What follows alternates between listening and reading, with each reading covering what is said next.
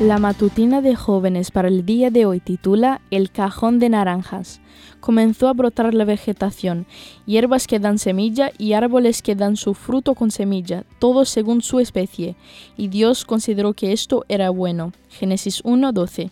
La naranja es una fruta conocida por tener mucha vitamina C, con más de 170 fitoquímicos que potencian y complementan la acción de esta vitamina sobre el organismo.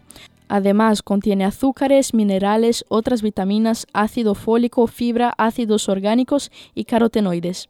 Actúa contra las infecciones, favorece el buen funcionamiento del sistema cardiovascular e intestinal, Previene las alergias, la desmineralización, el exceso de ácido úrico y funciona como alcalinizante, entre otras tantas cosas. El doctor Pamplona Roger, en su libro El poder medicinal de los alimentos, menciona que el profesor Stepp, un investigador alemán conocido por sus estudios acerca de las vitaminas, mencionó que era mucho más saludable saborear una buena naranja que tomar el mejor medicamento a base de vitamina C. No sé si la zona donde vives tienes muchos naranjos, pero sería bueno adquirir la costumbre de consumir naranjas todos los días. Con una naranja al día cubrimos las necesidades diarias de vitamina C de nuestro cuerpo. Hace un tiempo, conté que una noche nos habían robado una maceta con pensamientos en la entrada de mi casa. Desde esa vez había quedado vacía, pero una tarde desde mi ventana vi una sombra. Alguien golpeó y cuando salí a ver me encontré con un gran cajón lleno de naranjas.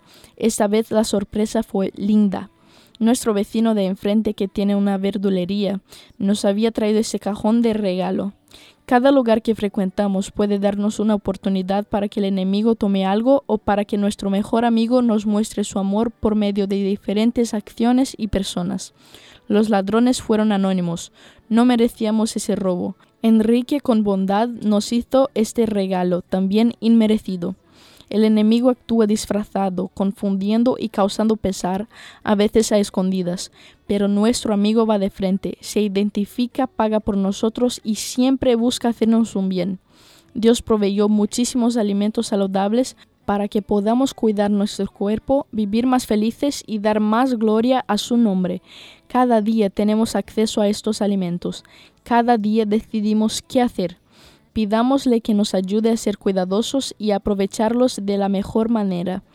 Esta fue la matutina de jóvenes para el día de hoy desde Bilbao.